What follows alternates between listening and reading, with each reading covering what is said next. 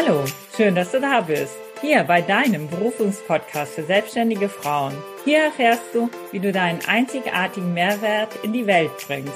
Mein Name ist Doris Trauernig und ich freue mich sehr darauf, möglichst vielen Frauen zu zeigen, wie sie ihre individuelle Berufung herausfinden und erfolgreich ihr Herzensbusiness kreieren. Heute begrüße ich ganz herzlich Michi Schreiber von Affis Adventure. Ich freue mich so sehr, dass du heute dabei bist, Michi. Ich freue mich auch mega, dass du mich in den Podcast eingeladen hast. Sehr gerne. Ja, Michi ist Tierschützerin für Primaten und Gründerin der Tierschutzorganisation Affis Adventures. Ja, und das hört sich schon mal sehr spannend an. Und da interessiert uns natürlich auch, wie es dazu gekommen ist.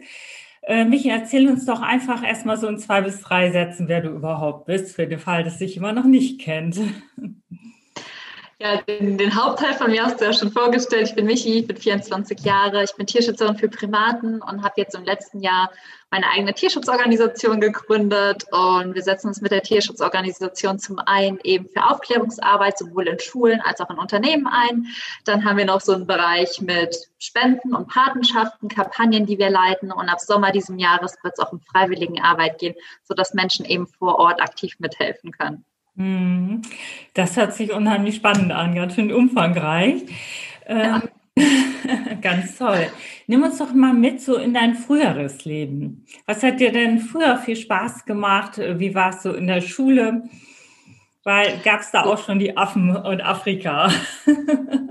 Aber mein früheres Leben. Ich glaube, das kann ich in super viele Bereiche, also in dem Bereich einmal freche Michi und ruhige Michi so ein bisschen einteilen. Ich war als Kind ein totaler Wildfang. Also wirklich dieses Kind, was draußen Mistkäfer gefangen hat, durch den Matsch gewälzt ist und nie nach Hause kam. Es gibt eine Geschichte und ich glaube, die habe ich noch nie erzählt, weil die mir tatsächlich bis heute so ein bisschen unangenehm ist ich war mal so lange spielen, also ich habe mich im Wald auch immer ultra verloren als Kind. Ich war da auch alleine viel spielen. Und ich habe zu meiner Mama gesagt, ja Mama, ich gehe mal gerade mit dem Hund zum Bäcker. Die hat mich immer Brot kaufen geschickt als Kind und dann komme ich dann wieder. Ja, okay, bringst noch ein Brot mit. Acht Stunden später war kein Kind beim Bäcker gewesen und kein Brot zu Hause und kein Kind mehr da. Und meine Eltern haben eine Vermisstenanzeige aufgegeben, oh. weil ich bin dann mit meinem Hund in den Wald spielen gegangen und kam nicht nach Hause, bis es dunkel wurde. Und es gab auch kein Handy. Ich war irgendwie dritte Klasse, hatte auch nichts mit. Und so war ich einfach, ne? total verliebt in die Natur. Vermutlich habe ich irgendwo einen Schmetterling gesehen. Oh, Schmetterling hinterher, Faszination, Begeisterung. Dann stand ich im Wald, alles wunderschön, habe die Zeit vergessen. Ich weiß noch, ich kam dann nach Hause gesprungen im Hopstalhaus so die, die Wiese runter mit meinem Hund, der an meiner Seite war. Und dann stand ein Polizeiauto. Und dann habe ich angefangen zu weinen, weil ich dachte, irgendwas mit, mit meiner Mama oder meinem Papa passiert. Und kam dann da weinend rein. Und dann erzählst du, irgendwas wäre mit mir passiert. Und ich hatte gedacht, irgendwas wäre mit denen passiert. Aber es war nur ich, die, die zu lange im Wald mal wieder spielen oder abgehauen ist. Also meine Eltern hatten da schon von klein auf ihren Spaß mit mir. In der Schule kam das natürlich nicht so gut an. Ich war halt einfach ein Träumer. Ähm, ich war viel unkonzentriert auch. Ich habe mich halt schwer getan mit dem Stillsitzen tatsächlich. Einfach weil ich dann immer so ein Fenster geguckt habe und dann wieder, ach, Schmetterling fliegt vorbei, Tiere, Blumen, Wald. Und das hat mich irgendwie ziemlich geprägt, weil ich in der Schule natürlich viel Ärger bekommen habe, viel ermahnt wurde. Ich soll mich doch mal bitte konzentrieren. Ich soll mit der Aufmerksamkeit hier bleiben. Ich soll nicht so zappeln, nicht so wackeln. Und ähm, ja, das hat mir als Kind wirklich sehr, sehr zu schaffen gemacht. Und auch meinen Eltern, die dann immer mal wieder so von den Lehrern einen auf den Deckel bekommen haben, ich sollte mal ein bisschen ruhiger werden und ein bisschen konzentrierter und fokussierter. Und so ist mein Selbstvertrauen, so diese fröhliche, lebensfrohe Art, auch mit der Schulzeit immer, immer mehr zurückgegangen. Und nach der Schule bin ich dann zum Glück nach Afrika und habe sie da wieder entdeckt. Ja, sehr spannend. Hast du noch Geschwister? Ja, ich habe noch eine ältere Schwester. Hm, war sie genauso wie du? Nee, gar nicht. Also meine Schwester ist wirklich dieser ultra ruhige Mensch, überhaupt kein, kein abenteuerlustiger Mensch. Also meine, ich könnte jetzt hier tausend Geschichten meiner Mama erzählen, aber es gab auch dann so, wenn wir klein waren, bin ich irgendwie mit drei Jahren, meine Schwester ist dreieinhalb Jahre älter als ich und ich konnte mit drei Jahren schon an der Eisdiele mein eigenes Eis bestellen, war dann mal ganz happy und meine Schwester konnte das nicht und dann musste ich das immer auch für die mitbestellen. Die ist so introvertiert und, und anders auch wirklich, reist auch nicht gerne was heißt nicht gerne, nicht weit weg und vor allem nicht abenteuerlich, aber mhm. ist trotzdem irgendwie wie meine beste Freundin, obwohl wir so gegensätzlich sind. Mhm. Du sagtest ja auch, es gab auch die ruhige Michi. Was war, was hat das damit auf sich? Das war für mich halt so die Zeit, ähm, sage ich mal, vierte bis, bis 13. Klasse eher dieser Zeitraum, wo ich halt stark angefangen habe, mich anzupassen. Also wo ich dann gesagt habe, okay, ich war dann auch ähm, irgendwann sehr, sehr gut in der Schule, einfach super perfektionistisch, habe halt angefangen, den Anforderungen irgendwo zu entsprechen, weil es mir halt persönlich, dadurch, dass ich sehr sensibel bin, sehr viel ausgemacht hat, Ärger zu bekommen oder gemaßregelt zu werden oder auch schlechte Noten zu bekommen ich fand das halt irgendwann nicht schön und dann habe ich halt meine Werte verschoben, so weg vom Träumen und der Natur und den Tieren wirklich hin zu einem sehr, sehr großen Leistungsfokus, auch sehr viel Anpassung und dadurch wurde ich natürlich auch sehr, sehr viel ruhiger. Ähm, tatsächlich aber auch psychisch in meiner Jugend ab 13, 14 Jahren ging es mir halt einfach auch wirklich schlecht, weil das einfach nicht mir entsprochen hat und weil ich halt einfach ganz viel Zeit in Werte investiert habe, die mir nicht entsprochen haben. Hm. Wie hat sich das so geäußert? Ähm, ich war damals halt magersüchtig, also ich war ultra, ultra leicht. Ich wollte das halt nie wahrhaben, aber im Prinzip habe ich halt einfach keinen Appetit mehr gehabt und gar nichts mehr gegessen und das dann auch tagelang. Und dann haben immer alle gesagt, das ist nicht normal, aber ich habe einfach nur gesagt, ja, ich habe keinen Hunger und ich hatte tatsächlich auch keinen Hunger. Aber es war halt für mich schon irgendwie so eine Form von so, ich habe mich nicht mehr lebendig gefühlt. Und das habe ich für mich übers Essen ausgedrückt. Irgendwie mit Tieren der Natur frei zu sein, ist für mich lebendig fühlen, wild sein. Und davon war nichts mehr übrig. Und das hat man irgendwann auch an meinem Gewicht gesehen, weil von mir auch nichts mehr übrig war. Hm. Haben deine Eltern das denn mitbekommen? Ja, es war so ein bisschen nicht übersehbar irgendwann, dass ich halt immer und immer mehr abgenommen habe, tatsächlich auch. Und es war für die natürlich auch super schwer. Ich war halt damals in einem Internat und ähm, da war es dann eh so für die, die haben mich dann von Woche zu Woche gesehen und ich wurde immer wieder ein bisschen schlanker und, und dünner und habe das auch tatsächlich erst wieder angefangen, wirklich zu überwinden. Ich war dann auch in Therapie und habe mir helfen lassen, aber so richtig überwunden habe ich das für mich erst, als ich gemerkt habe, woran es liegt. Und zwar daran, dass ich nicht nach meinen Werten lebe. Und zwar daran, dass ich irgendwie mich nicht lebendig fühle und deswegen auch keine Energie habe oder brauche, wofür denn? Weil das, was mich lebendig macht, ist einfach Natur, sind Tiere, sind Leidenschaft, irgendwas, was mich begeistert. Und davon habe ich einfach viel zu wenig gemacht in der Zeit. Mhm. Und äh, wie kam es, dass du im Internat warst? Äh, das kommt eigentlich daher, ich war hier in der Eifel mhm. und wir haben ein Gymnasium gehabt und ich bin dann von der Realschule, wollte ich aufs Gymnasium wechseln. Allerdings hat dieses Gymnasium nur eine begrenzte Anzahl an Schülern und die waren dem Jahrgang schon voll. Dann haben meine Eltern überlegt, ich hätte eine eigene Wohnung holen sollen. Also entweder war da jetzt die Option eigene Wohnung oder Internat, weil mit dem Bus hätte ich morgens dann eineinhalb Stunden zu der nächsten Schule fahren müssen und das war uns dann halt echt zu lang und da meine Eltern dann gesagt haben, oh nee, eigene Wohnung, du bist erst 16, nee, das wollen wir nicht, ne, lieber Internat, da kriegt, da kocht dir wenigstens jemand, da kommt wenigstens jemand nach dir und äh, ja, so kam das. Das war halt ähm, so ein bisschen aus der Not heraus tatsächlich, weil hier auf dem Land die Busverbindungen halt echt eine Katastrophe sind. Hm, ja, da hast du ja wahrscheinlich auch einige Freunde in dem Moment hinter dir gelassen. Oder wie war es generell mit Freundschaften für dich in der Zeit? Ich war tatsächlich in dem Zeitraum einfach der Einzelgänger schlechthin. Also sowohl davor als auch danach, als auch im Internat. Ich war einfach sehr zurückgezogen, weil ich so verunsichert einfach war. Über dieser gesamte Schulprozess hat mich einfach so verunsichert, dass ich halt einfach so meinen kleinen Mikrokosmos, mein Hund und ich hatte. Und das war wirklich das Schwerste, was ich zurücklassen musste. Also fünf Tage ohne meinen Hund war irgendwie schlimmer als fünf Tage ohne Essen gefühlt ohne mich damals. Und äh, habe dann immer heiß auf dieses Wochenende gewartet, wenn ich wieder mit ihr durch den Wald pezen konnte und laufen gehen konnte und sie einfach bei mir hatte. Hm, was für einen Hund hast du? Oh, so ein ganz kleinen, das ist so ein Yorkshire Malteser Mischling. Ähm, weiß gar nicht. Vielleicht sagt das den Leuten was. Es, ist, es wiegt fünf Kilo, ist klein und fresh und bellt. Ja, ja, ich kann mir das vorstellen. ich habe so einen kleinen Westheiland Terrier und das ist ja von der Art her nicht ganz so weit weg. Ja. Super. Ist er noch bei dir? Ähm, die wohnt bei meinen Eltern. Also ich wohne mittlerweile in einer eigenen Wohnung mit meinem Mann und Kimi, so heißt sie, wohnt noch bei meinen Eltern, aber ist jetzt auch langsam echt alt geworden. Also ich fahre auch jede Woche hin und es ist nichts mehr mit durch den Wald laufen. Sie hat jetzt auch nur noch drei funktionierende Beinchen, oh, aber die Kuscheleinheiten bekommt sie ja trotzdem.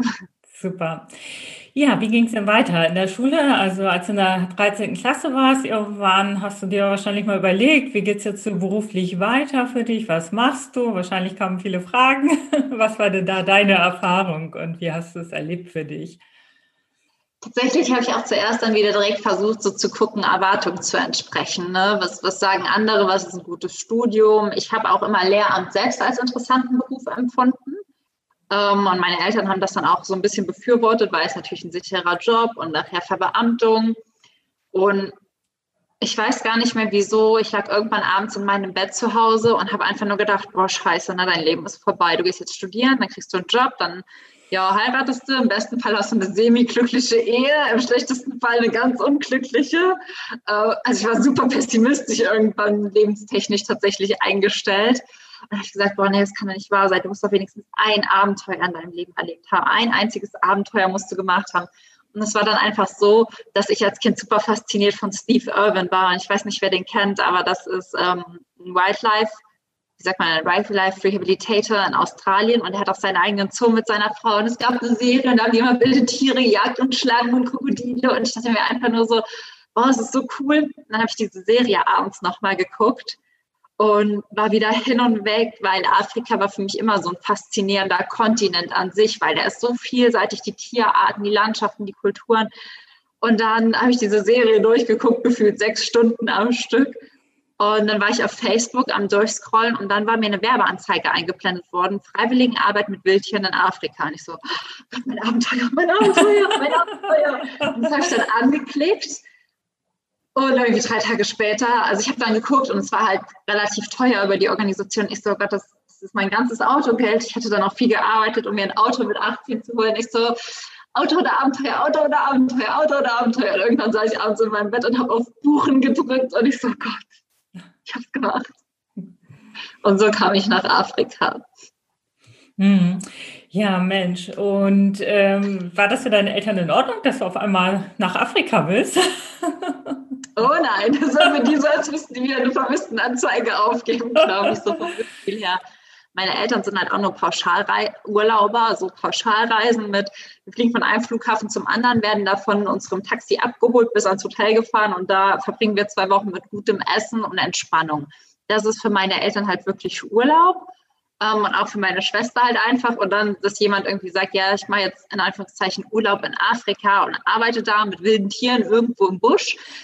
Das, also zum einen hatten die super viel Angst und zum anderen konnten sie es irgendwie nicht nachvollziehen. Hm. Und als du in Afrika angekommen bist, also beziehungsweise wo, was war der Plan? Wo sollte die nächste Station denn dort sein? War das schon zu, äh, war das schon zu den Affen? Ähm, nee, die erste Station sollte tatsächlich mit Löwen sein. Also ich war auch, als ich nach Afrika bin, jetzt ehrlich gesagt, Affen waren auch cool auf der Top 5.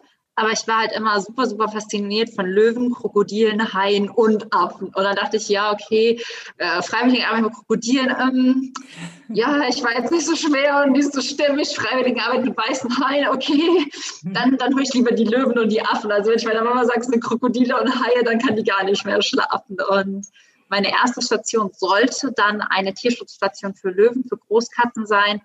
Tatsächlich hat sich vor Ort herausgestellt, dass das keine Tierschutzstation war, sondern eine Zuchtfarm, ähm, an die mich die deutsche Organisation vermittelt hat. Das heißt, ich war irgendwie am anderen Ende der Welt und so mein, mein Traum von Afrika in Anführungszeichen ist halt einfach an dem Moment zerplatzt, als ich an einer Station saß und wusste, dass die Tiere, um die ich mich hier kümmere, an die Gatterjagd verkauft und erschossen werden. Und das war so für mich der Moment, wo ich dachte, krass, ich habe irgendwie einmal wieder das Gefühl gehabt, was richtig zu machen, mir selbst zu entsprechen und es endet in einem totalen Desaster, weil ich habe natürlich super, super viel Geld an diese Station bezahlt, nichts davon zurückbekommen. ähm, und hatte einfach ein Projekt unterstützt, was nicht zum Artenerhalt beiträgt, sondern einfach zum Jagdtourismus. Und für mich war das halt, keine Ahnung, ich fand schon Käfer toll. Also wenn dann Löwe erschossen wird, dann ging es mir, das habe ich natürlich nicht gesehen, aber das Wissen, wo man da arbeitet, ähm, setzt einem wahnsinnig zu. Und daraus bin ich dann halt zu den Affen gekommen. Ich habe die Station eben nach ein paar Tagen verlassen, so schnell wie es halt möglich war und bin dann bei den Affen gelandet. Hm. Ja. Und ähm, wie war es dann beim, bei den Affen? War es ähnlich oder war es besser? Es ist also besser, also wie man sich vielleicht vorstellen kann. Das ist für mich ein bisschen schöner. Also es wäre jetzt nicht hier alles mit Affen. Man sieht das ja auch, wenn ich auf den Kopf zur Seite mache, so 100 hm. Affen überall in diesem Zimmer. Ich weiß gar nicht, wie viele in dieser Wohnung sind. Ähm, tatsächlich kam ich in dieser Station erstmal an und war halt doch schon schockiert. Die Station war vom Lebensstandard her nochmal sehr, sehr viel einfacher als die Farm, in der ich das erste Mal war. Wir hatten halt wirklich Lehmhütten ohne Fenster, Außenduschen voller Insekten, mäßig funktionierende Klospülung und dann ist auch der Strom ausgefallen und ich kam da an, ich dachte mir so, boah nee, ich wollte Abenteuer, aber das wollte ich das wirklich? Ne? Das, das fragt man sich ja dann. Und tatsächlich habe ich mich super, super schnell daran gewöhnt. Aber ich hatte ja auch meine kleine große Liebe, die mir den, den Einstieg da super erleichtert hat. Denn ich kam in der Station an und es war so an meinem ersten Morgen. Ähm, ich hatte eigentlich, war ich super, super geknickt. Also bis dahin war die Reise wirklich eine Katastrophe. Ähm, von dieser Zuchtfarm, wo ich war, ich wurde noch beklaut. Dann ich musste ich noch sehr, sehr weit zwischendrin inlands reisen. Es war wirklich eine Katastrophe, kam in der Station an, wo mir die Ameisen durch die Dusche krabbelten. Also irgendwie hatte ich eigentlich innerlich abgeschlossen. Das war dann mein erster Morgen in der Affenstation. Ich dachte schon, okay, nach dem hier fahre ich jetzt heim, es reicht mir. Ähm, als der kleine Affe mein Herz gestohlen hat, äh, es gab so einen kleinen Pavian in der Station, der hieß Barney. Und Barney war, glaube ich, so ein ähnlich hoffnungsloser Fall wie ich. Der hatte seine Mama und seine Truppe verloren, war wohl, wohl scheinbar relativ lang alleine. Das ist zumindest die Geschichte, die die Menschen, die den Affen bei uns abgegeben haben, uns erzählt haben. Und war halt dementsprechend A, traumatisiert, weil er so lange von der Mama getrennt war und B, ziemlich unterernährt und damit auch schwach. Und Barney kam damals aus dieser Nachtbox morgens rausgehopst und er war wirklich so tiefschwarz vom Fell her und hat gebrüllt wie am Spieß und hat mich dann angesprungen und nicht mehr losgelassen. Und ich dachte mir einfach nur so, oh Gott, kleiner Mann, du bist süß, aber ich habe keine Ahnung, was ich mit dir machen sollte und habe die ganze Zeit versucht, ihn irgendwie abzugeben und er hat einfach nicht losgelassen, bis ich mich irgendwie dieser Situation angenommen habe. Also er hat mich so auf meinen Weg gezwungen. Er hat einfach gesagt, okay, das machst du jetzt und dann bin ich damals raus mit Barney im Arm und da hatte ich ihn so, lag er so in meinem Arm, er war wirklich mini und habe ihm das Fläschchen gegeben und auf einmal habe ich so gemerkt, wie sich mein Herz beruhigt hat, wie sich sein kleines Herzchen beruhigt hat und dann wurden diese Augen immer schwerer. Es war, es war so süß, die Augen wurden immer schwerer und schwerer und irgendwann fielen die zu und dann habe ich so seine Nasenlöcher beobachtet. Und Paviane haben einfach herzförmige Nasenlöcher. Und wenn man dann da so sitzt, diesen kleinen Affen füttert und so sieht, wie diese kleinen Herzen immer größer und kleiner und größer und kleiner werden, da ist man verliebt. Von jetzt auf gleich. Und so ging es mir dann auch mit Barney. Ich war dann zwei Wochen lang wirklich rund um die Uhr für ihn da. Er hat sich halt auf mich als seine Ersatzmama, so eine Ersatzmama in Anführungszeichen geprägt. Also die Person, zu der der kleine Affe dann eben Vertrauen fasst. Und nach zwei Wochen sollte ich eigentlich heimfahren. Ich bin dann auch drei Tage nach Kapstadt, hatte da den Liebeskummer meines Lebens. Ich habe nichts von dieser Stadt gesehen, außer meine Hotelwand von innen und ganz viele Taschentücher. Und ich kann nicht ohne Barney leben. Und ich habe mich dann am Flughafen in Kapstadt am Check-in-Schalter damals entschieden, nicht nach Hause zu fliegen, nicht anfangen zu studieren, nicht diesen Job anzunehmen. Mein Freund habe ich dann auch noch in einem Zug damals verlassen, so wirklich der Befreiungsschlag von A bis Z und zurück zu Bani zu trampen. Und dann bin ich einfach so lange, wie es möglich war, bis mein Visum ausgelaufen ist, in Afrika geblieben. Hm. Wie lange war das? Es waren nur dreieinhalb Monate. Dann, äh, man hat halt leider nur ein Touristenvisum und meine Verlängerung wurde damals abgelehnt, weil ich nicht ausreichend medizinische Unterlagen dabei hatte. Das heißt, ich habe mich überhaupt nicht vorher informiert, was ich halt dafür brauche. Und auch vor Ort, sage ich mal, erst ziemlich spät. Ich habe diesen Rückreisetag immer super verdrängt. Ne? Ich wollte halt nicht wahrhaben, dass das vielleicht irgendwann, dass ich zurück muss und habe mich dann einfach tatsächlich vor Ort viel zu spät drum gekümmert. Hm. Ja, und wie war es, als du wieder nach Hause bist? Wie ging es denn da weiter? es war ab dann tatsächlich so ein Auf und Ab. Also meine Eltern haben natürlich die Welt nicht mehr verstanden. Zum einen, Kind schmeißt Studienplatz, Kind schmeißt Job, Kind schmeißt Beziehung, äh, alles so an einem Tag, kommt nicht nach Hause und will drei Monate später ist es irgendwie ein ganz anderer Mensch. Und ich war halt auch ein anderer Mensch. Und natürlich war das schwer für alle, die mich kennengelernt haben, weil ich hatte drei Monate Zeit, mich an diesen neuen Menschen oder an mein altes Ich, an diese Entwicklung zu gewöhnen. Aber für, für meine Mama, für meine Familie war das so, nach Afrika fliegt irgendwie ein Mädchen, was unseren Werten auch entspricht, was Lehramt werden will, mit einer eigentlich scheinbar stabilen Beziehung und ganz festen Zielen und einem geraden Plan. Und zurück kommt jemand, der sagt, ich habe keine Ahnung, was ich vom Leben will, aber ich weiß, dass Affen drin vorkommen. Also so, da ist die alte Michi auch wieder rausgekommen, die ganz ja. kleine. Ja, auf jeden Fall. Hm. Ja, und wie hast du dann herausgefunden, was du willst? Im Prinzip einfach, das war für mich fünf Jahre lang auf und ab. Das war so Kompromiss finden, merken, dass Kompromisse nicht funktionieren. Ich habe dann zuerst ein Jahr gejobbt, um zurück nach Afrika fliegen zu können, um das Geld zu haben. Habe dann mit meinen Eltern gesagt, ja okay, dann fange ich halt an, Lehramt zu studieren. Ähm, und habe halt immer am Anfang versucht, Kompromisse einzugehen. Also habe dann gesagt, ja, ich jobbe und fliege nochmal und ich mache dann Lehramt und fliege noch in den Sommerferien und habe aber einfach gemerkt, dass das nicht gereicht hat. Ich habe dann irgendwie angefangen, Blog zu schreiben, Podcasts zu machen, Social Media aktiv zu werden, länger zurückzufliegen. Am Anfang waren es dann zweieinhalb Wochen, irgendwann war ich dann schon bei sechs Wochen. Ähm, alles ausgereizt, was ging. Und es kam halt für mich einfach der Punkt, ähm, da habe ich damals einen Kurs gemacht, beziehungsweise es kam für mich einfach der Punkt, ziemlich prägend war der Punkt, als mein Opa gestorben ist. Und mein Opa war auch so ein, keine Ahnung, mein Opa hat einfach mein Opa ist so ein Manifestationsmeister gewesen, würde ich mal sagen. Mein Opa hatte einfach gar nichts und hat für sich einfach ein Unternehmen mit 50 Leuten aufge aufgebaut aus dem Nichts. Und es ist halt hier in der Eifel ein Lava-Unternehmen, wo der mir einfach immer erzählt hat, ich habe die Grube 40 Jahre lang selbst ausgeschippt. So wirklich, so, das ist ein Riesending. Und er hatte den Traum, diese, diese Lavagrube dazu haben, hat das mit der Hand ausgeschippt. Und der war mir sehr, sehr nah. Und als der gestorben ist, ist in mir halt auch irgendwie das Gefühl gewesen, boah, krass, dann habe ich zur gleichen Zeit meinen Job verloren. Ich war sehr, sehr unglücklich in meinem Studium, dann in diesem Lehramtsstudium. Mein Papa ist erkrankt und dann dachte ich mir einfach nur so, boah, was will ich eigentlich vom Leben? Alles, was eigentlich sicher ist, ist nicht sicher. Und alles, wofür ich ja eigentlich mein ganzes eigenes Ich, mein Selbst, mein Liebe, mein Herz aufgebe, bringt mir vielleicht eh nichts, wenn ich krank werde, wenn meine geliebten Menschen gehen, das bringt mir alles nichts. Ich brauche irgendwas, woran ich mich festhalten kann. Und ich habe dann damals ähm, gegoogelt, wie lerne ich wieder meinem Herzen zu folgen. Und ähm, über diesen Weg bin ich zu einem Podcast und dann auch zu einem Kurs gekommen, der für mich einfach mir eine Frage gestellt hat. Das war eigentlich diese eine einzige Seite in diesem Online-Kurs, die für mich einfach mein Leben verändert hat. Und zwar war die erste, oder das waren zwei Fragen eigentlich. Die erste Frage war, wenn du jetzt deine Augen schließt und dir dein Traumleben vorstellst, wie sieht's aus? Ne? Und man hatte da, ich habe das zugemacht, boah, ich habe mich da gesehen, meine eigene Farbe, Afrika, Paviane laufen, ich habe Auswilderungen gestartet, ich bin Tierschützerin mit meinen eigenen Büchern, ich kann ganz viele Menschen für Tierschutzbewegungen begeistern, boah, ich habe gestrahlt, ne? ich habe mich danach gefühlt wie die aufgehende Sonne. Und die nächste Frage war, was passiert, wenn du dieses Leben nicht lebst? Und ich habe damals tatsächlich nur einen Satz geschrieben und habe ich geschrieben, ich glaube, ich sterbe.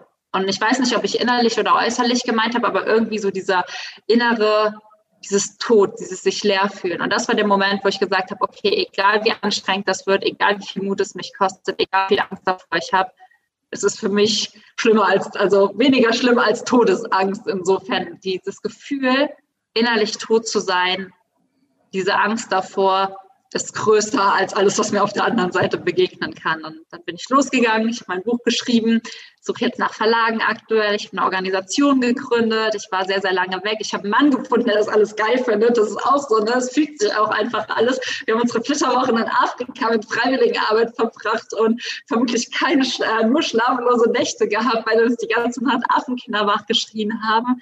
Ähm, aber es fügt sich und es ist einfach genau das Leben, was ich immer haben wollte und wo ich einfach dachte, krass, es ist unmöglich. Aber wenn man sich traut, loszugehen, wird Unmögliches wahr. Hm, wunderschön. Wo hast du deinen Mann kennengelernt? Äh, wir haben zusammen getanzt. Also tatsächlich kannte ich den schon länger, aber der ist so Das hätte man dem am Anfang irgendwie gar nicht gegeben, aber ich war ziemlich lange so ein bisschen verknallt in den. Ein bisschen viel. zwei Jahre. Und wir haben zwei Jahre zusammen getanzt. Und irgendwann, das war mit ihm eigentlich auch so ein, so ein Moment, äh, wo ich mich dann einfach entschlossen habe, okay, entweder ich sage es jetzt oder ich oder es war's. Und ich habe das halt eine Woche gesagt, bevor ich nochmal nach Afrika geflogen bin weil ich wusste, wenn er mir jetzt einen Korb gibt, brauche ich meine Affen. Er hat mir Gott sei Dank keinen gegeben und hat es dann auch noch mitgemacht, dass ich eine Woche später, ein paar Wochen in Afrika war und wir haben dann super schnell geheiratet. Also nach fünf Monaten war klar, wir heiraten. Wir haben nach zehn Monaten geheiratet, waren ein Jahr später zusammen bei den Affen und auch als ich mit ihm über die Idee gesprochen habe, ich will eine Organisation gründen, ich will nach Afrika gehen, war er halt so der Erste, der gesagt hat, ich stehe bei allem hinter dir. Und er ist aber auch zum Glück derjenige, der mich manchmal ein bisschen auf dem Boden hält, muss ich sagen, weil manchmal bin ich so zu sehr auf der Traumebene und er ist dann nochmal derjenige, der sagt, okay, jetzt lass uns mal Schritt für Schritt gucken, wie wir da hinkommen, weil wir können jetzt nicht von A nach B springen, da ist, ist eigentlich A nach Z und wir müssen erstmal B, C, D, E und F gehen. Und er ergänzt mich einfach super und hält mir den Rücken bei und mag Affen. Es hört sich traumhaft an, wie ein Märchen. Ja. Wunder, wunderschön. Fast wie ein Märchen, ja. ja genau. Ja, ähm, was äh, würdest du jemandem empfehlen, der in einer ähnlichen Situation ist wie du früher und gar nicht weiß, was er will und ähm, ja, so ziemlich fragend jetzt davor steht, was mache ich jetzt? Ich glaube, wir haben häufig das Gefühl, dass wir immer große Träume haben müssen. Also dass ähm, ich von jetzt auf gleich einen riesengroßen Traum haben muss. Und wenn ich den nicht habe, habe ich irgendwie meine Vision nicht gefunden. Aber wenn ich auf meinen Weg zurückblicke, ist es einfach so, dass ich mir halt vorher viele, viele kleine Träume erfüllt habe und aus diesen Träumen großer Traum wurde. Und wenn mich jemand fragt, was ich glaube, wie man vielleicht seine Berufung und Leidenschaft findet, ist halt immer so, fang an, dir kleine Träume zu erfüllen, weil du weißt nie, was da draus wird. Und wie du daran wächst, weil mit jedem Traum, den du dir erfüllst, dein Selbstbewusstsein wächst, deine Fähigkeit zu fantasieren und zu träumen wächst. Und so lernst du halt einfach mit der Zeit größer zu träumen. Und es gibt Träume, die erfüllst du dir nur für dich und dann ist der Traum vorbei. Aber es gibt auch Träume, aus denen entstehen neue Träume. Ich glaube, das kennen wir irgendwie alle, wenn man so erst so drüber nachdenkt. Oder auch mit Beziehungen. Ich meine, die wenigsten von uns, okay, manche Frauen aufgrund von Hollywood-Filmen, aber die wenigsten von uns denken ja am ersten Tag ihrer Beziehung direkt über Kinder nach. Also ich hoffe, ich weiß nicht, ob die meisten, ich habe nicht am ersten Tag meiner Beziehung über Kinder oder heiraten nachgedacht. Aber am Anfang denkt man einfach nur für diesen Moment, der Traum, der gerade war, wird den Partner zu haben. Und irgendwann, einen Monat später, oh, die erste gemeinsame Reise, sollen wir mal den Kurztrip machen. Und ein Jahr später sollen wir vielleicht mal zusammenziehen. Also, wenn man es langsam angehen lässt. Und vielleicht drei Jahre später, wir heiraten. Man merkt ja auch, wie sich die Beziehung mit den Träumen entwickelt. Am ersten Tag träumt man nicht von all dem und die Menschen verändern sich auch. Und so ist es auch mit deiner Berufung. Fang mit kleinen Träumen, dem ersten Schritt an und hab auch nicht den Anspruch am Anfang daran, dass darauf eine Berufung wird. Hab einfach am Anspruch der, hab einfach am Anfang den Anspruch daran, dass es dir gut geht und dass du glücklich bist. Weil wenn du glücklich bist, das ist der Moment, wo du dich entfaltest, wo du wächst, wo du Zugang zu dir findest und wo du dann auch herausfindest, was du wirklich willst. Und das spürt man dann halt einfach. Dann kommt ein Traum, dann kommt der nächste. Aber man muss halt erstmal anfangen zu träumen. Mhm. Ja, äh, um dir jetzt deine weiteren Träume auch zu erfüllen, arbeitest du momentan ja auch zusätzlich noch. Ja. Du hast mehrere Jobs noch. Was machst du da genau?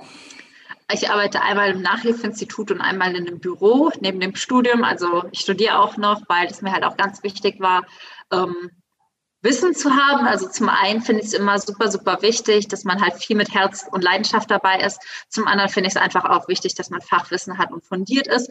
Insofern, dass ich halt in einem Bereich tätig bin, wo das unerlässlich ist. Ich könnte keinen Tierschutz und keine Methods, also Methoden entwerfen und Farmen beurteilen, wenn ich kein, kein Fachwissen hätte. Das heißt, ich studiere einmal Englisch und Ethik, um meinen Master in Tierschutz, Ethik und Recht in, in, äh, in England zu machen. Und nebenbei arbeite ich in meinen zwei Jobs und dann habe ich noch meine Organisation. Wie viele Stunden am Tag bist du beschäftigt? Ähm, lange tatsächlich. Also ich stehe morgens immer um Viertel vor fünf auf. Jeden Morgen, damit es einfach zeitlich hinhaut. Und meistens, also es gibt auch Tage, das klingt immer so schrecklich. Es gibt auch Tage, da mache ich früh Feierabend, aber ähm, häufig bin ich einfach auch abends bis acht, neun Uhr beschäftigt, je nachdem. Ähm, es gehört halt irgendwo dazu, aber es macht mir auch manchmal einfach nicht so viel aus, dadurch, dass ich auch einfach viel mache, was mir Freude macht. Also wenn ich für meine Organisation arbeite, habe ich nicht das Gefühl zu arbeiten. Das ist für mich halt einfach wie mich ausleben, mich zu entfalten, irgendwie meine Me-Time, wie man ja auch so gerne sagt. Das heißt, klar, das ist manchmal super anstrengend, wenn man eine Homepage entwirft. Und das ist auch nicht meine Me-Time, dann ist das meine, ich hasse mein Leben-Time, weil ich mit Homepages ganz schlecht bin. Aber ansonsten ist das einfach so. Ich sitze hier und wenn ich die Patenschaften fertig mache oder ein neues Schulprojekt entwerfe oder eine Klasse irgendwelches Material zuschicke und da Feedback erhalte, das erfüllt mich halt einfach. Das gibt mir halt abends nochmal so nach einem langen, anstrengenden Tag so viel Energie, um vielleicht auch mal abends nochmal von sechs bis zehn mich irgendwo dran zu setzen, anstatt dass es mir Energie raubt, wo man so manchmal denkt, man wird nicht fertig. Also ich glaube, da liegt halt auch der Unterschied drin. Ich bin zwar müde, aber ich bin halt nicht mehr so lebensmüde und viele Aufgaben geben mir auch Energie, anstatt mir Energie zu rauben. Hm. Ja, das hört sich sehr gut an. Perfekt.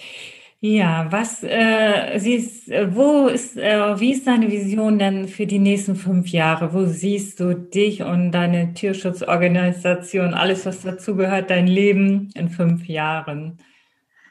Ähm, ich glaube, die nächsten fünf Jahre werden auf jeden Fall spannender und anstrengender. Zum einen mache ich halt meinen Master. Das ist für mich so ein großer Meilenstein, den ich jetzt im Sommer anfange und der mir auch einfach wichtig ist.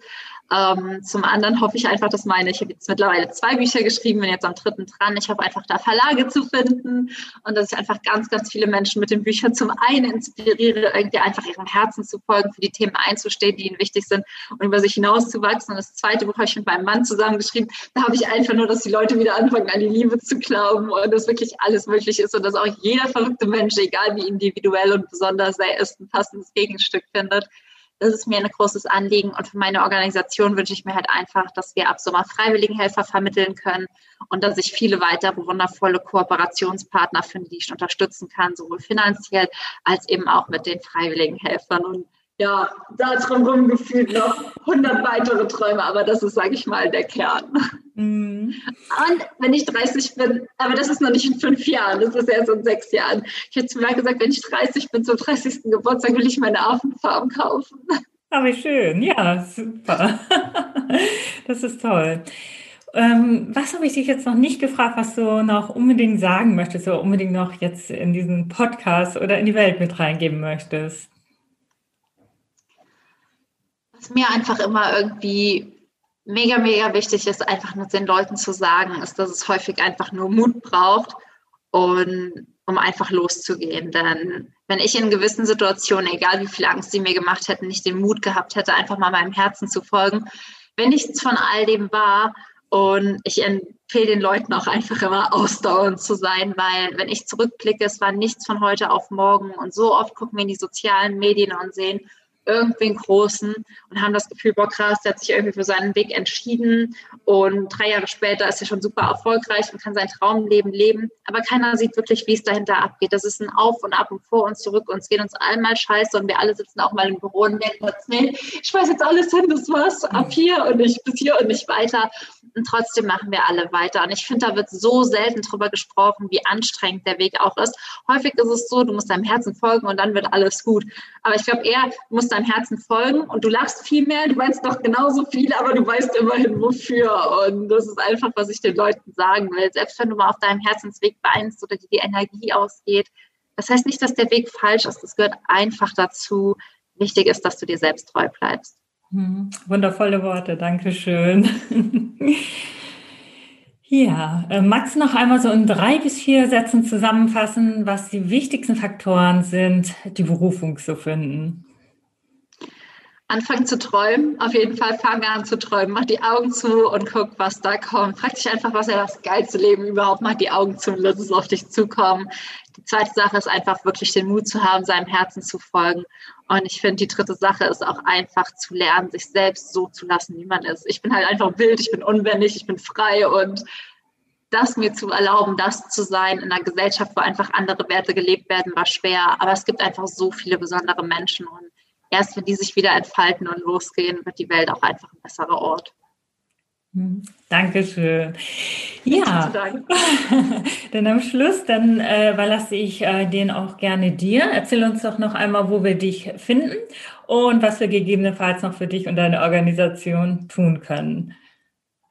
Man findet mich eigentlich ähm, in sozialen Medien, also hauptsächlich tatsächlich auf Instagram. Ich glaube, alle anderen sozialen Medien, entweder ich bin zu alt dafür oder es ist tot. Also ich glaube, Facebook ist ja mittlerweile eher so ein totes Pflaster. Man findet mich zwar noch, aber hauptsächlich einfach auf Instagram unter Affis Adventures oder Michi Schreiber.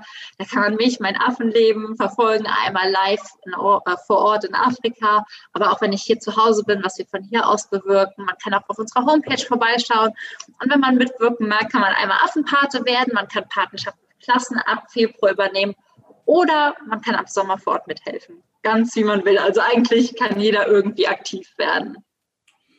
Ja, toll. Ja, da hoffe ich, dass sich viele melden und sich viele dieses total wertvolle Interview auch anschauen. Ich finde das so klasse, dass du so lebendig bist, dass du deinen Weg gegangen bist und wirklich deinen Träumen folgst und dass du das auch nochmal mitgibst und äh, dass wir auch erfahren haben, dass das gar nicht immer so einfach ist, dass du dich auch durchbeißt und dass du total viel machst, aber so glücklich bist und so voller Energie bist auf dem Weg nach deinem Traumpartner, deinen Ehemann gefunden hast. Ja.